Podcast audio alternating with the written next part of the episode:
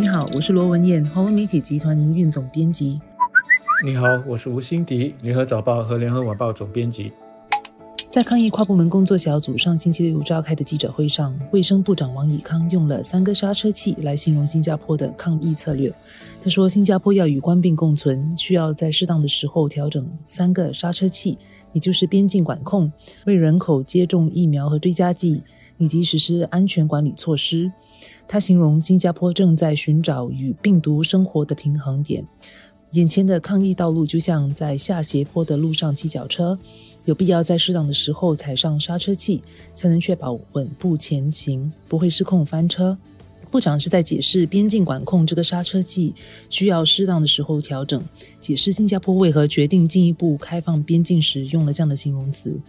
至于什么时候松绑安全管理措施这个刹车器，我们就得看卫生部在密切观察的几个数据了。抗疫跨部门工作小组上个星期六让大家知道。他们是在追踪什么数据和指标来决定是否应该收紧或者是放宽防疫的措施？我觉得这是很重要的。不然呢，民间可能关注的是一套，而工作小组追踪的却是另一套，那么大家的期待就会出现落差，这对全民防疫的工作确实是很不利的。三套数据，第一个呢，一周的病例的增长比率，我们希望看到的就是它低于一，或者是至少稳定的维持在接近一的水平。另外两个呢，一个是医院加护病房的使用率，第三个就是需要输氧和在加护病房的关病患者的人数和比率。如果这三套数据它能够维持稳定，甚至是下降，我们就能够期待防御的措施会逐步的放宽。不然大家就得耐心一点，等疫情好转。在为人口接种疫苗方面，政府将进一步采取差异管理。现在是能接种但不去接种的人不能堂食或进入商场。从明年起，他们则不能返回工作场所办公，他们只有在正式的官病检测呈阴性时，才能回到工作场所，而检测的费用必须是由员工自行承担。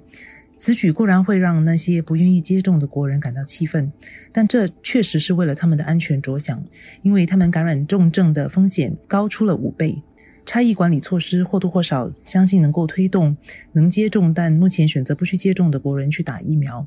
这组人目前已经算是少数了。贸工部长严金友指出，本地劳工队伍当中有百分之九十六已经接种，未接种的只有百分之四。但这百分之四的这个数字并不小，大约有十一万三千人，而其中超过一成是年长者。因为健康原因无法接种的人可以获得赦免，人们也可以选择去注射科兴疫苗，这已经给人们不少选择了。所以现在，如果是能够接种，但继续选择不去接种的话，就得准备可能在职场上付出一些代价了。关于明年一月开始，只有完成疫苗接种的员工才能够回去工作场所工作的这项新规定，它需要跟另外这个宣布，也就是科兴疫苗也被纳入全国疫苗接种计划一起来看。过去呢，有一些人因为对信使核糖核酸的疫苗，也就是辉瑞或者是莫德纳的这个疫苗不放心。所以拒绝去打疫苗，但是现在呢，当局已经宣布了，科兴疫苗已经纳入了全国疫苗接种的计划，这些人就少了一个借口了。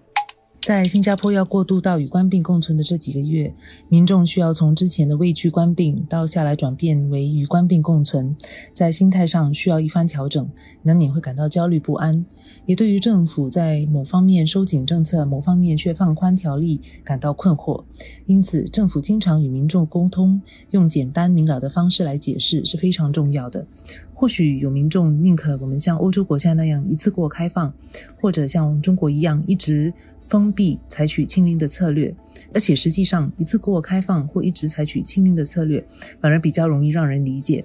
但这是两个极端，也不适合新加坡。新加坡选择了中庸之道，要以比较谨慎、安全的方式来开放。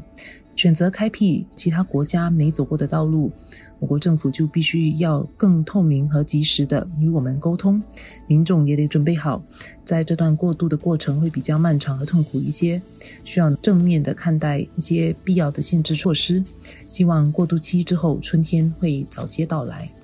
新加坡说要跟官兵共存，已经说了一段时间了，但从民间的反应来看，大家似乎有各自的立场和想法。的确，我们选择要走中庸之道。就得接受一些混乱，接受一些看起来矛盾不一致的措施。所以一些公众会认为，一家人在家可以一起吃饭，但是去到外头却只能够两个人一桌，很没有逻辑。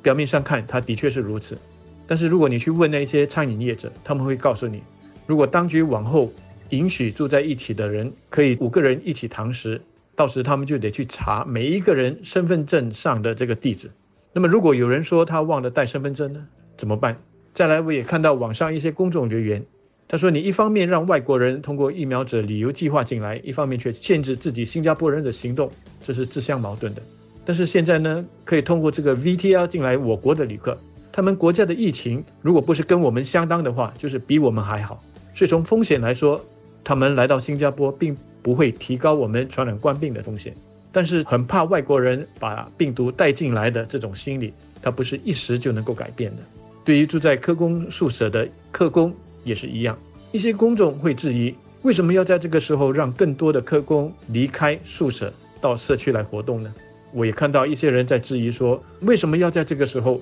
让我们的医护人员还有教师能够出国去旅游？其实这些当局在宣布的时候都做了详细的解释，但是许多人都不愿意详细的去看当局的解释，就开始批评。我只能够说，我们既然选择了中庸之道。当局只能够不断的通过各种方法和途径去解释，没有别的捷径可以走。